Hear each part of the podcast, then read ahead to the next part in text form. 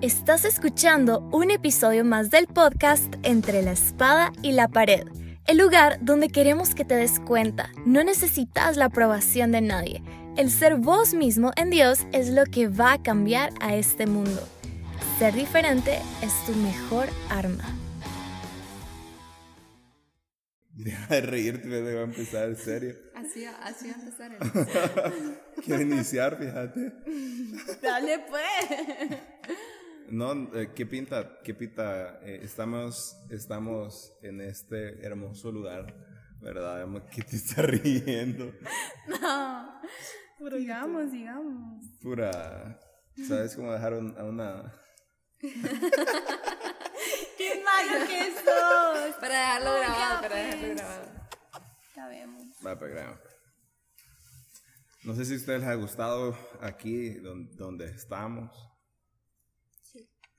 Sí. Y a mí me encantó el, el ¿Cuál? la parte de acá. Ustedes no pueden ver. referencial, referencial. La luz que hay en, en el centro de del hoy en el que estamos. Sí. No, increíble. Y alguien me escribía hace poco porque somos, somos unos estados y me decía, ¿te acordás de cómo iniciaste? Otra vez, o sea, y, cada vez es, como un paso más. ya hace dos años, ¿verdad? Ah, sí, el, ya vamos a cumplir dos años. Ajá, y, y literalmente yo inicié en el piso y hoy estamos aquí, o sea, increíble. Pero a mí mi parte favorita fue, fue que eh, está un, un, guardia, ¿verdad? Pero que es maestro en bilingüe aquí, que se llama José, y, y le preguntamos que si alguna vez la iglesia lo había dañado y, y su expresión fue... La mejor expresión que podría haber. Fue, fue como que la que, creo que la que la mayoría haríamos sería como... Y tenía mascarilla, entonces no pude ver como completamente su rostro, pero me dijo que sí, pero me encantó eh, su reflexión, que, que él había aprendido de sus mentores, que la armadura que nos mostraba en la Biblia tenía que ser llena de la unción del Espíritu Santo para que todo lo que nos dijera nos resbalara y que no nos, y que no, nos resbale, y que no nos importara. Porque la iglesia, ah, desgraciadamente, nos ha dañado. Pero el detalle es que nosotros hacemos de la iglesia a una persona. Porque una persona me dañó, la iglesia me dañó. Y hay un principio que a mí me encanta, que la iglesia nunca es una persona. La iglesia, porque a veces nos dices que tú eres eh, la iglesia y no creo que solo una persona sea la iglesia. Creo yo que la iglesia debería de ser una comunidad, la unión de varias personas. Y cuando nos daña la iglesia, dejamos la otra parte de que hubo una persona que también me amó, una persona que también me, me cuidó, ¿verdad? Y por eso hoy ah, quiero traer a la mesa cómo sería la iglesia perfecta para nosotros. ¿Por qué? Porque voy a poner esa pregunta. ¿Hace cuánto nosotros no vamos a la iglesia con ganas de ir a la iglesia? ¿Hace cuánto no servimos con ganas de servir esa emoción, ese, e, e, esa, ese éxtasis? Ajá, de, ah, quiero ir a la iglesia. Hoy es domingo y quiero ir a la iglesia. Porque yo he escuchado a otras personas como, hoy no hay célula. Hoy bueno. sí cuando en tu familia tienen planeado un viaje como un super lugar que, que sabes que te va a encantar y estás tan emocionado desde un día antes porque ya sea ese día para ir outfits y ¿verdad? Sí, qué pinta sería que si te dijeran que actuaras, que te dijeran no hay viaje, qué basura y que así, así dijeras cuando no hay célula, cuando no hay, que no, hay culto. Ah, qué basura, ¿verdad? Entonces, queremos volver a eso. ¿Cómo sería para nosotros? Es iglesia? ¿Cómo sería la iglesia perfecta para vos, Andrea? Yo siento que para mí la iglesia perfecta sería una iglesia que, que te apoya y no te juzga, o sea, porque muchas veces, y, y, ahí creo que nos incluimos nosotros, muchas veces también hemos cometido ese error de señalar a las personas sí. o de catalogar a las personas. Entonces, yo siento que las personas no deben ser catalogadas porque todos empezamos de cero entonces, siento que ni siquiera nosotros somos perfectos, entonces, ¿cómo podemos señalar el error de otro? Pues cuando nosotros nos estamos equivocando, pero de, la, de manera distinta. Entonces, siento que para mí eso sería.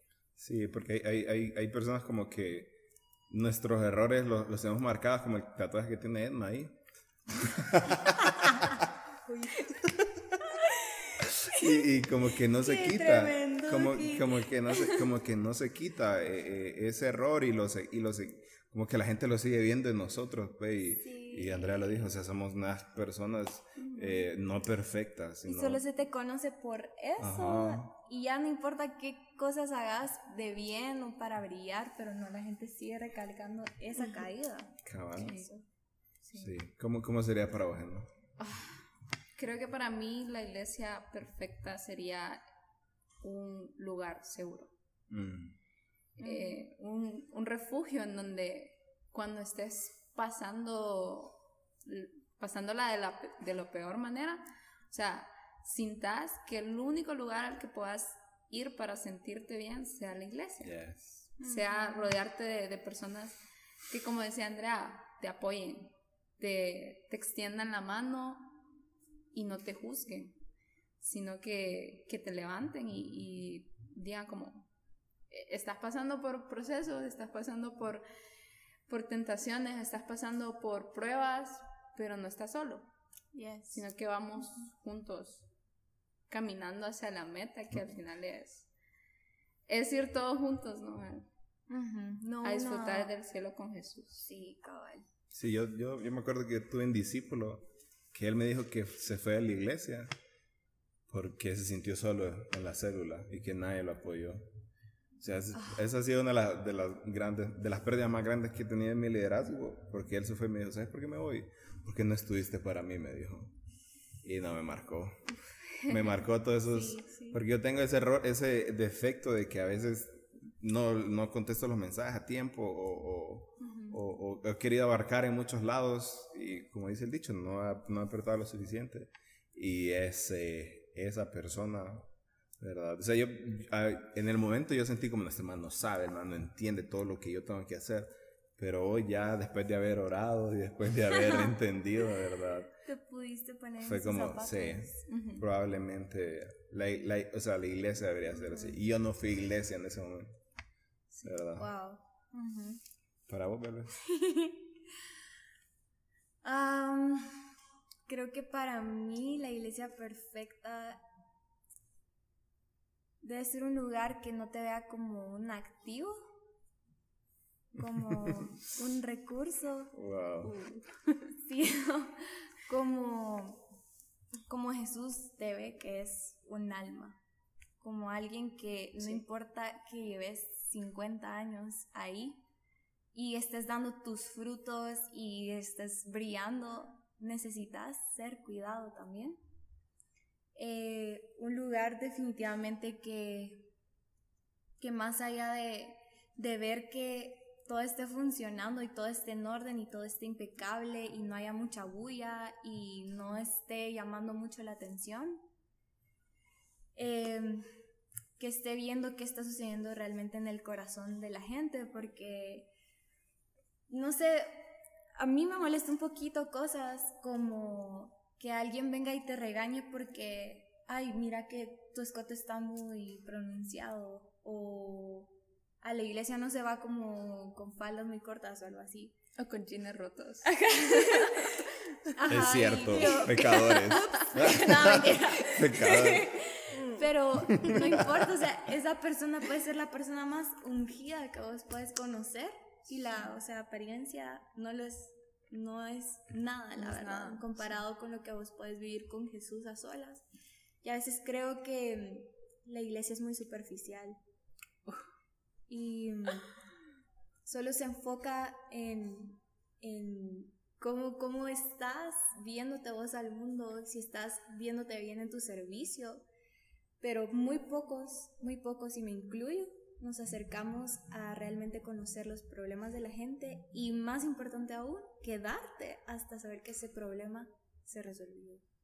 Sí. yo creo que Andrea tiene algo que decir con respecto a lo de, a lo de no ser un... no sé. O sea, siento que, que al final también uno decide cómo llevar esas cargas. O sea, uno decide cómo cargarse, tanto que, que te cansas. O sea, llegas al punto en donde ya no, no lo estás disfrutando, o sea, no, no tenés esa misma pasión. Y, y siento que, que al final, cuando empezás a, a, vivir todas esas cosas, que no te sentís en un lugar seguro, que te señalan y que, o sea, que te sentís como mm. alguien más que solo están como, que, que sos un activo. Y, y, que te sentís también como ese discípulo de Edwin que, o sea, ay, es que nadie me ayudó, nadie, nadie se dignó en o sea, yo solo necesitaba que me dieran la mano y no te dignaste como, sí, vení, o sea, ya, eso era todo lo que tenías que hacer. Pero eh, siento que todos, todos lidiamos con cosas. No quiere decir que vos, porque seas líder, lidies menos con, con ciertas cosas. Pues. Entonces, al final, eh, quizás no fue como tanto tu error, pero pues te tocó vivirlo. Pero sí, o sea, todos estamos lidiando con algo. Y muchas veces por estar lidiando con esas cosas, siento que no. La gente no se da cuenta de, de lo que está pasando a su alrededor y no puede ver más allá de eso, no puede ver más allá de, de todas esas cargas y todo eso. Y cuando ya te sentís así, tan presionado y que no estás disfrutando lo que estás haciendo, sino que los, ya dejas de ver el servicio como un privilegio, sino que lo empezás a ver como una carga, como un trabajo incluso. Creo que ya se hablaba de eso. Eh, ya, ya, no, ya no tenés esa misma pasión. Entonces ya la iglesia deja de ser completamente ese lugar seguro para vos.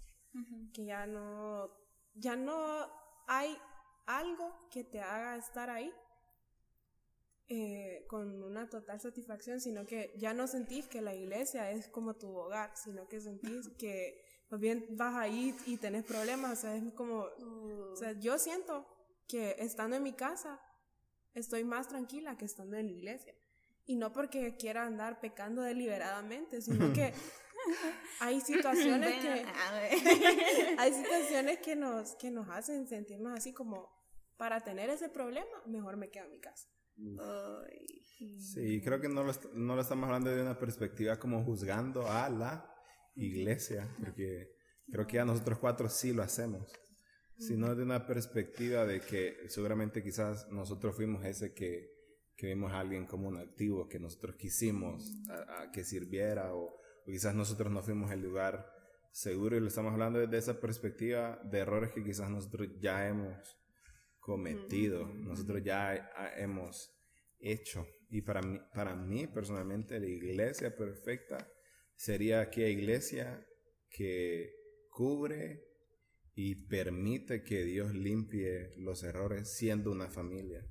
Con el principio uh, de ese, no sé mucho de música, ¿verdad? Pero, pero lo escuché y a mí me fascinó. Uh, con una persona, eh, estaba en una iglesia, un chavo, y, puso a cantar a alguien. Y se escuchaba horrible. Esa persona cantó horrible. Y puso a cantar a otra persona. Todos acá como. That's me. y, y cantó horrible y cantó horrible. Y de repente los puso a cantar a todos. Y, y se escuchó increíblemente. O sea, bueno, nosotros ya hemos escuchado pues en la iglesia eh, que, que, que, solo las voces vayan. Y se escucha bonito, ¿verdad? Pero le, y, y se escuchaba hermoso y le ponía el micrófono a alguien y se escuchaba horrible. Cuando solo era una persona, se escuchaba horrible. Pero cuando eran todos, se, se tapaba, eh, que, no, que no, no podían eh, llegar al tono correcto. desafinado, esa es la palabra. Desafinado, ¿verdad? Y creo que la iglesia, eh, una multitud de pecadores, ¿verdad? Podría, o estoy seguro que hace la iglesia, ¿verdad? Perfecta, pero siempre y cuando se puedan cubrir esos errores, no exponerlos al tal punto de dañarlos, sino exponerlos al tal punto de cubrirlos, ¿verdad? Cubrirlos, sanarlos y protegerlos. Porque como creo que todo, todo se basa en eso, que, que ya deja de ser una familia, ¿verdad? Ya deja de ser una familia. Sí, porque vos lo experimentás con tu familia, o sea, independientemente de los problemas que puedan tener o de los desacuerdos que puedan tener, eh, de las formas de pensar súper diferentes que puedan tener, al final de cuentas son familia y, y, se, se, respaldan, se, se, aman, están ahí cuando lo necesitan. Entonces creo que esa, ese es el ideal de la iglesia, poder llegar a ser familia. Estoy totalmente de acuerdo. Sí, pero al final, eh, creo que para concluir, la iglesia ya es eso. O sea, la iglesia ya es el lugar seguro. La iglesia sí mira a la gente como almas, la iglesia sí es una familia, la iglesia sí, sí, sí muestra ese apoyo, pero seguramente en algún punto de nuestras vidas hubo alguien que no mostró eso. Hubo alguien que nos miró como tal cosa y nos dejó esa impresión de la iglesia. Y hay gente buscando la iglesia perfecta, ¿verdad? Y, no sé qué sucede, como que se va la mancha negra de la pared y la pared es blanca, pero como se, se va esa minúscula eh, suciedad y dice que la iglesia es, así, ¿verdad? Conoció a alguien en un mal momento y ah, la iglesia es horrible. Le habló a alguien en un mal día y le contestó feo y ya, los líderes no sirven. No sirven. Yo quiero que, que, al final la iglesia perfecta es aquella en, la cual está Jesús, pues. Amén. Esa es la iglesia. Es la iglesia perfecta en la que, en la que Jesús se muestra. Yo, yo, yo lo he vivido en nuestra iglesia, que em, la gente habla muy mal a veces, pero cuando uno conoce, llega a conocer, a, conocer a las personas de cerca y se, da, y se da cuenta de los problemas que está pasando y que a pesar de eso nos puede mostrar una sonrisa, te dan ganas, te dan ganas de volver. Porque yo decía, yo, yo con la pregunta que iniciaba, muchas veces yo no he querido ir a la iglesia, muchas veces yo he servido sin ganas, ¿verdad? Eh, incluso ahorita ah, yo quise salirme de estudiar del bíblico y un, un, pastor me escribió y él me dijo, Edwin, yo me fijo en una líder y esa líder es una señora ya, una señora que vos la mirás ahí que no puede utilizar ni el celular ahí a veces, como que se traba, ¿verdad? Yo la miro a ella y si ella puede, yo puedo. ¿verdad? Si ella puede, yo puedo. Y creo que si nosotros miramos a, esas personas que siguen disfrutando de la iglesia, acercándose, ¿verdad? Que ah, creo que podríamos nosotros volver volver a eso y, y, eso podemos concluir esta serie, o sea, este es el último episodio y si miramos todos los episodios anteriores, creo que podríamos concluir en eso. Si Jesús en algún momento lo hizo, si Jesús pudo levantar una iglesia hermosa donde la gente era unida, donde la gente se amaba, nosotros podemos. Nosotros podemos, pero está en nuestro deber, es nuestro deber. Y estoy seguro que yo nunca voy a volver a cometer el error de permitir que alguien se vuelva a sentir solo. Estoy plenamente seguro de eso. Estoy seguro que, que, que, nunca vamos a permitir que alguien se sienta un activo, ¿verdad? Estamos seguros que la gente de ahora en adelante, los amigos de, de, de Edma, perdón, van a ver la iglesia como un lugar seguro, porque ya lo aprendimos, porque ya lo aprendimos. Entonces, ah, no sé si alguien va a agregar algo más. Sí, yo quiero agregar una cosita súper rápido. Eh, yo tengo amigas y amigos que se han ido de la iglesia. Y personalmente me han hecho saber que hay veces que ellos quieren volver. Y hay veces que ellos quieren volver a, adorar. Hay, hay veces que ellos quieren volver a ser parte. Pero hay una incomodidad tan grande. Hay un rechazo tan grande con siquiera poner un pie en el templo que incluso estando sentados ahí, me dicen, yo no puedo levantar mis manos porque no me mm. siento digna, porque siento que todo el mundo me queda viendo. Entonces, pucha, no seamos así. La gente siente nuestros pensamientos, la gente siente lo que hay de resentimiento en nuestro corazón. Seamos diferentes porque Jesús una vez nos abrió las puertas, nosotros éramos eh, lo peor del mundo cada pródigos. uno. Sí, éramos, éramos pródigos. Y, y, la verdad, yo sé que el Espíritu Santo está esperándolos ahí con las puertas abiertas, con los brazos abiertos. Y esa sensación la hacemos nosotros, las personas. Entonces, no se vale, de verdad no se vale que haya detrás de vos un Dios que está con los brazos abiertos y vos estás de brazos cruzados. Porque te crees que porque no te has ido de la iglesia, entonces sos mejor que la persona que está intentando volver. Ah, bueno. Entonces, se se quería decir. Sí, ah, y para terminar, si hay alguien que se ha ido de la iglesia y, quiere volver y no sabe cómo, yo no soy perfecto y, estoy seguro que los que estamos sentados aquí no lo somos para nada. Ah, pero como, únense a mi pero acércate, acércate a las personas correctas, atrévete a hacerlo y estoy seguro que vas a encontrar a alguien que te permita, ¿verdad? Ser ese puente para volver a hacerlo. No tengas miedo a volver, no tengas miedo a, volver a intentarlo. Cada día nosotros lo volvemos a intentar y todos los días es un poco difícil. Pero atrévete, ¿verdad? Que aquí tenés eh, ocho manos, iba a decir cuatro, pero no, no se queda deforme. Ocho manos, ocho manos dispuesto a extenderte, ¿verdad? Una ayuda en lo que sea necesario.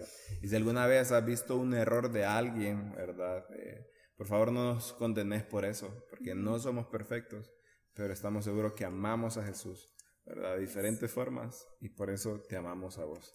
Así que que Dios te bendiga y nos escuchamos el próximo jueves en una serie más. Nos vemos. Pecador. Vuelve a casa. Pecador.